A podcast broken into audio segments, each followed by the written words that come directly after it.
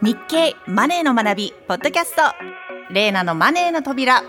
The Gate of Money 皆さんこんにちは。タレントのレーナです。この番組は誰もが知っておきたいお金周りのニュースや知識についてマネー初心者の私が日経のマネーの達人にじっくり解説してもらうというものです。今回解説してくれるのは日経マネー編集長の中野目純一さんです。中野目さんよろしくお願いします。よろしくお願いします。以前この番組の最初の頃にレイナさんからアメリカの大学の学費の高さや成人してからも学生ローンを抱える人が多いという話を聞きましたが、先週ついにえー、バイデン大統領が学生ローンの一部減免を発表しましたね。はい、これはもうびっくりしましたね。あの、所得やまあ、ローンの種類によるんですが、一部減免されるということで、全米の4000万人以上が恩恵を受けるという、ものすごいニュースなんですよね。私もこれ聞いて衝撃でした。あの、学生ローン未だに持ってるので。この措置で救われる人も多い一方、はい、これまで苦労して学生ローンを返し終わった人にとっては不公平だとか、大統領の職権乱用だとか、中間選挙を睨んだ人気取りだとか、かなり批判もあるようですね。そうですね。賛否ありますよね。インフレの影響を懸念している人もいますし、まあタイミングがちょっと、あの、もともとバイデンさんの公約ではあったんですけど、選挙中の、あの、春頃にアナウンスされるんじゃないかっていうのが、今、この中間選挙直前にこう発表されて、まあちょっと支持率を上げようとしてるんじゃないかという、まあ批判もありますが、まあ私からするとでもね、やっぱり救われる人が本当に多いんで、まあいいニュースだなというふうに捉えています。うん、なるほど。見方は様々ですね。そうですね。いずれにせよこの措置で長い間のローン負担から解放される人が何千万人も出てくれば、消費や投資も活発になって、景気には間違いなくプラスだと思うんですけどね。さて、投資といえば、今回は個人投資家の間に人気が高い IPO 株投資について解説したいと思います。はい。レイナさん、IPO はご存知でしたか？はい。株式投資をしている友達もいるんで、大体のところは知ってると思います。 Initial Public Offering の略ですよね。そうです。日本語では新規株式公開と言うんですよ。はい。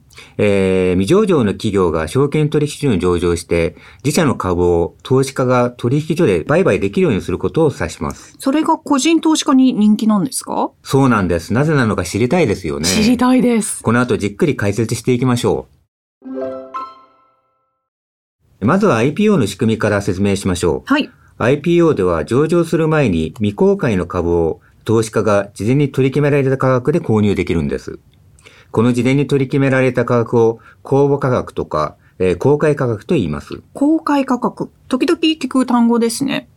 この公開価格で上場前の株を購入した投資家は、えー、上場後に株式市場で売却することができます。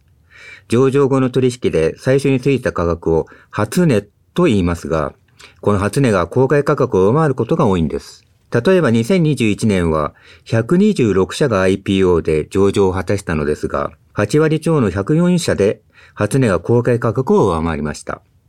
仮に126社すべてを公開価格で買って初値で売ったとすると、82.5%という高確率で利益を得られた計算になります。ああ、公開価格で買えればほぼ儲かるということですね。その成果は、あの、IPO に詳しい私の友達が言ってたんですけど、IPO の抽選に応募するのは宝くじを買うのに似ていると言ってました。そうなんです。しかも21年の初値を公開価格で割った初値公開価格倍率の平均は約1.56倍と、利幅はかなり大きいんです。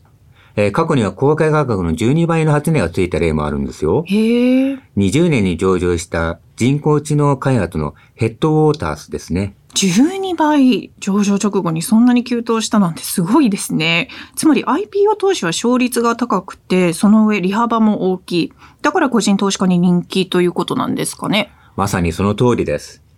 大場株投資の達人の竹内博樹さんという方がいらっしゃいまして、日経マネーにもよく登場していただいてます。はい。この方は、とんかつ専門店、かつやを展開するアークランドサービスホールディング株で40倍高を経験するなど、複数の大バック株で数億円の資産を築いた兼業投資家なんですが、2005年から IPO 株投資を始めて、今年8月下旬時点で187回当選して、累計で3300万円近い利益を上げているそうです。3300 300万円ですか。羨ましいですね。でもそれだけ勝率が高かったら公開価格での購入に申し込みが殺到するんじゃないんですか？そうなんです。ですから、抽選になるんですよ。その倍率も高いのでそう簡単には当たりません。竹内さんは昨年97社の抽選に応じて当たったのは15社だったそうです。応募したのが約100社だから当選確率は約15%ですか？狭きもんですね。はい。竹内さんは IPO 株の抽選に申し込むために証券会社え10社の口座を利用しています。えええーもっとすごいのが IPO 株投資を得意としている会社員投資家のジャックさんです。こちらはハンドルネームですけど、はい。えー株式投資などで2億円超の資産を築いた、えー凄腕の投資家ですが、えージャックさんは IPO 銘柄の抽選用に実に70もの口座を持っているそうです。ええ皆さん工夫されてるんですね。ところでちょっと素朴な疑問なんですが、アメリカの個人投資家も IPO 投資に熱心なんでしょうか？私が聞くのも変なんですか？アメリカでは IPO 株を上場前に購入できるのは主に機関投資家で、個人投資家は購入できないのが実情です。えそこで取引初日の上昇で値上がり益を狙うトレードが中心になっているそうです。えーただし日本のように初値は公開価格の12倍になるようなケースはないようですね。なるほど。とはいえ日本では抽選に当たらないと買えないですし、当選する確率は低いんですよね。IPO 株投資はハードルが高いんですね。うーん、そうとも言い切れません。ああ、なぜなら IPO 株投資は今の初値売りだけではないからです。むしろ面白いのは IPO で上場を果たした銘柄を割安な価格で仕込んで将来の大化けを狙う投資です。前に日本株の銘柄で10倍以上に値上がりしたものがどれだけあるのかという話をしましたが、レイナさん覚えてますか？もちろんです。天馬川が多くてびっくりしましたから。確か東証に上場している株のうち4銘柄に1銘柄が10倍以上になっているんですよね。その通りです。4分の1の銘柄がレイマンショック後の最安値から10倍以上に上昇した経験があるなんて、ちょっと驚いちゃいますよね。はい。えーこのデータは今年1月末時点で調べたものですが、えー同時に2002年以降の IPO 銘柄で、天馬川になった銘柄も調べてみたんですよ。はい。結果は半分以上の年で3割を超えていて、えー特に2007年、8年、10年の3年間は IPO 銘柄のなんと2社に1社が天馬川を達成していました。ええなるほど。日本株の全銘柄だと天馬川になるのは25%くらいだけど、IPO 銘柄に限れば30%とか、年によっては50%にもなっていると。つまり IPO 銘柄に的を絞ると、大化け株に出会う確率が高まるということですね。はい、その通りです。えー先ほどの初値売りはプライマリー投資とも言うんですけど、はい。今の上場後の IPO 銘柄で大化けを狙う投資はセカンダリー投資と呼びます。セカンダリー投資。はい二次。市場、セカンダリーマーケットで売買するからですね。えーさっき話したジャックさんは、プライマリー投資とセカンダリー投資の両方を手掛けています他にも株式投資で1億円を超える資産を築いた億万投資家で、このセカンダリー投資を得意しているしている人はえー結構多いんですよね。え、どんな人がいるんですか？興味あります。例えば会社員投資家の2億タメオさん。2億タメオさん。はい。えーこちらもハンドルネームです。あ、そうでしょうね。はい。えーページビューが毎月約100万に上る人気投資ブロガーで、ねえ。2019年にはハンドルネームの由来である運用資産2億円という目標を達成しています。あ、もうすでに達成されてるんですね。すごい。そうですね、えーこの方は購入する銘柄を上場後に注目されなくなり、予想 PER が10倍台前半にとどまっている割安な銘柄に限定しています。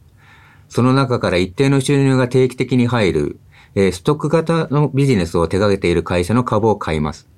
そして業績の拡大が止まらない限りは、持ち続けるようにしているそうですう。ん。この投資法によって複数の銘柄で大きな利益を上げて、介護付き有料老人ホームを展開するチャームケアコーポレーションでは、テンバガーも達成してます。へえ、独自の投資法を編み出して大成功しているんですね。ちなみに、2億さんは2022年の IPO 銘柄についてはどう見ているんですか？実は今年の IPO 戦線は出だしは好調だったんですけど、6月に初値は公開価格を下回る、いわゆる公募割れが相次ぎました。はい。また、市況が良くないことから IPO を取りやめた企業も出ています。このため今年の IPO 件数は100社程度にとどまると予想されています。昨年は126社という30年ぶりの多さだったので、えーそこから約3割の減少ですね。うん。こうした中、2億さんは直近の IPO 銘柄の中には、好業績にもかかわらず、釣れ安になった割安成長株があるえーそう見ているそうです。つまり全体はパッとしないけど、中には光る銘柄があるんだよということですね。はい。例えば、ニオクさんが有望視している銘柄の一つが、今年上場第1号のリカバリーインターナショナルです。訪問看護サービスを手掛ける会社で、22年12月期の売上高は30%超の成長率が予想されています。訪問看護は事務所のコストがかからず、投資回収も早いというのがニオクさんの分析です。うん。また2月に上場した家事代行サービスを手掛ける家事にも注目しています。参入障壁が低く、同業他社も多いが、えー家事代行の市場が成長しているので、大きな業績の伸びが期待できるという見立てです。なるほど。ニオクさんは医療や介護関連とか暮らし関連の銘柄に注目されているんですね。他の凄腕さんはどうですか？ジャックさんは初値が公開価格を下回った公募割れ銘柄に注目しています。例えば賃貸アパートの経営提案などを手掛けるセレコーポレーション、えー株価の割安さに加え、中国での賃貸事業の売却に伴う特別利益の計上など、えー今後の配当方針に注目して投資を決めたそうです。うん。ジャックさんのもう一つの注目銘柄が、美容師向け求人サービスのセイファーと、えー株価が757円を下回ると、東証スタンダード市場の時価総額の上場基準に抵触するという理由から、この水準に近づいたら買い時と分析したそうです。この会社もこの水準より株価を下げられないので、株価対策で上昇があるのでは、えーそう見ているわけです。そういう技術的なところも買いのポイントになるんですね。面白い。一方、えー前出の竹内さんは7月以降はセカンダリー投資にチャンスがあると語ってます。狙い目の一つとして挙げるのは、初値が高くついた後に下がり続けている銘柄です。ベンチャーキャピタルや短期筋が売り切った後はチャンスだと話し、不動産投資、クラウドファンディングを手掛けるクリアルなどに注目しているそうです。また、企業が高い潜在力を持っているにもかかわらず、売り出しが多かったり、上場時の地合いが悪かったりして、初値が伸び悩んだ銘柄も有望しています。こうした銘柄には例えば、電話やメールによる顧客対応業務を請け負う BBIZ などが当てはまるとのことです。今聞いただけでも多くの銘柄が出てきましたね。調べてみたら有望な銘柄が他にもいろいろありそうですね。そうですね。さっき話した通り、市況の悪化を受けて今年は IPO の件数が減りそうですが、そうした環境に関わらず IPO に踏み切った会社は成長のための資金を調達するニーズが強いと言えます。えーその中には大化け株の原石が眠っている可能性も高いでしょう。9月から年末にかけては IPO の後半戦が始まります。えー特に12月は例年1年のうちで最も IPO の件数が多く盛り上がる月なんです。えーこれから上場する銘柄や今年前半に上場した銘柄の中から大化け株の候補を探すと掘り出し物が見つかるかもしれません。いやー、今日の話で今までちょっと遠かった IPO というものが一気に身近になりました。今後は IPO 関連のニュースも真剣にチェックしてみたいと思います。続いてのコーナーは、レイナの American Money Life。このコーナーでは私のアメリカ在住経験をもとに日米のカルチャーやライフスタイルの違いを毎回一つ取り上げて紹介していきます。今回のテーマはアメリカにも修学旅行はあるの？です。まあ今回あの修学旅行ということなんですけど、修学というと学を収めるということですよね。そうですね。私あの中学生の時は本当にこう中あ修学旅行らしいですね、旅行に行きまして。どこに行かれたんですか？えっ、と、3つコースがあって文学コースというのを選んでですね、はい。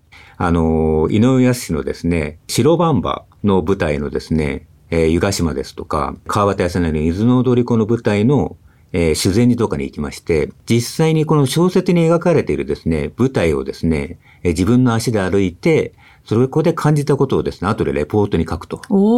レポートにしてですね、A4 で20枚ぐらい書きました結かね。構ですね。いや、本当に学習するための旅行みたいな、まさに修学旅行なんですね。そうですね。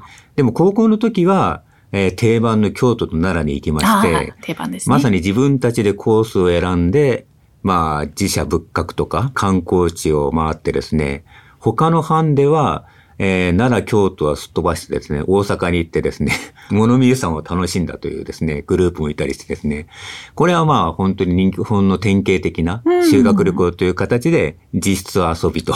まあ、京都に泊まった時も新京国へみんなでボーリングしたりとか、はい、夜もですね、結構遊び回ってましたね。いや、思い出になりますよね。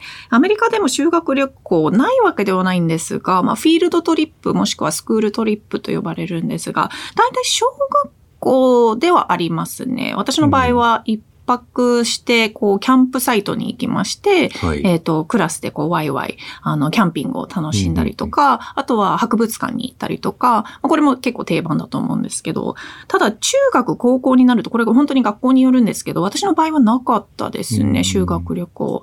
それよりも、あの、クラブや、まあ、クラスでどっかに行くっていうのはありました。ああ、なるほど。はい。まあ確かに部活とかだと、まああの夏合宿とか、えー、春合宿というところで、私も軽井沢にバレーボール部の合宿で行ったりとかしましたね。合宿ですか？私の場合、多分、修学旅行とかフィールドトリップってアメリカの場合もうちょっとカジュアルと言いますか、まあ、学びっていうよりもちょっと楽しむためにあるものなので、結構近場でちょっと一日で行けるようなところも多かったですね。例えばフランス語のフレンチクラブに入ってたんですけど、そこではあの先生がおすすめのフランス料理が食べられるレストランにみんなで行って、あの、フランス語をちょっと練習してみたりとか、文化について、食文化について学んだりとか、っていう本当にまあ、ちょっとライトな気持ちでいけるようなフィールドトリップが多かったですね。あとは高校になって、えっと、そのキャンパスツアーみたいなのがあったんですけど、これは高校2年生か3年生ぐらい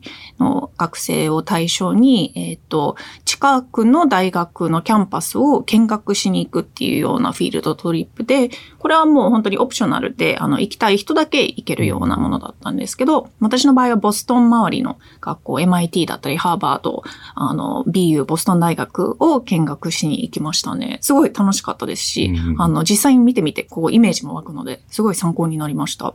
けど、日本はそういうのってあるんですか？日本では、学校が主催でどっかの大学に訪問するっていうのはおそらくないと思いますね。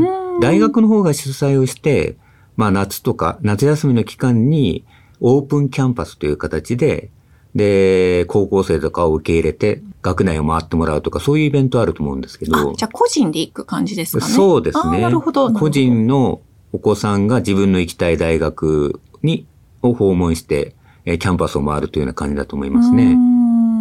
まあもちろんアメリカでも個人でも全然行けるんですけど、学校がそういうふうにこう、オーガナイズしてくれるっていうのはなんかすごく良かった点ですし、あの、すごいためになったなっていう気はしましたね。はい。ただの旅行ではなく、本当にイメージが湧いたので。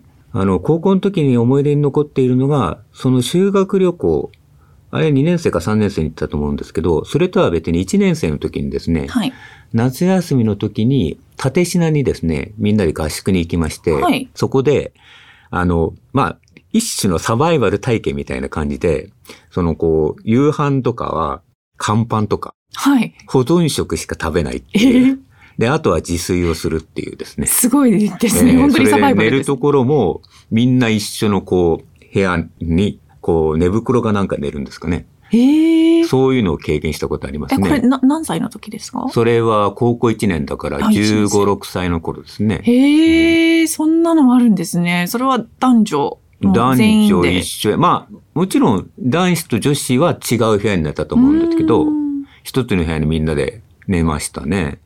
え、これって、あの、よくあるんですか？日本だと。それとも結構特殊な。いや、あんまりないんじゃないですかね。なんか特殊な経験されてますよね、中野村って毎回思いますけど。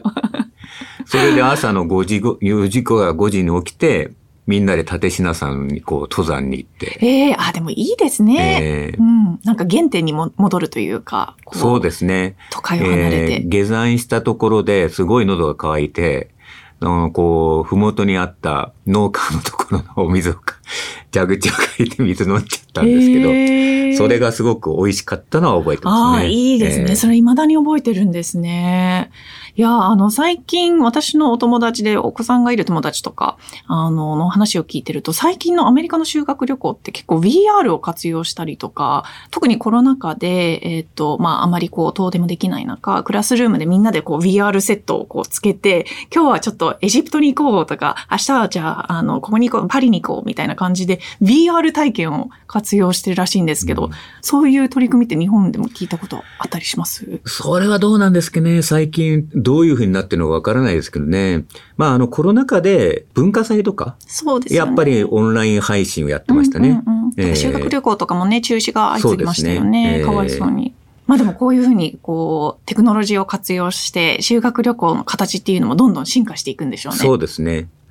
あちなみに、その高校の修学旅行は、今は、シンガポールとかに行くそうです。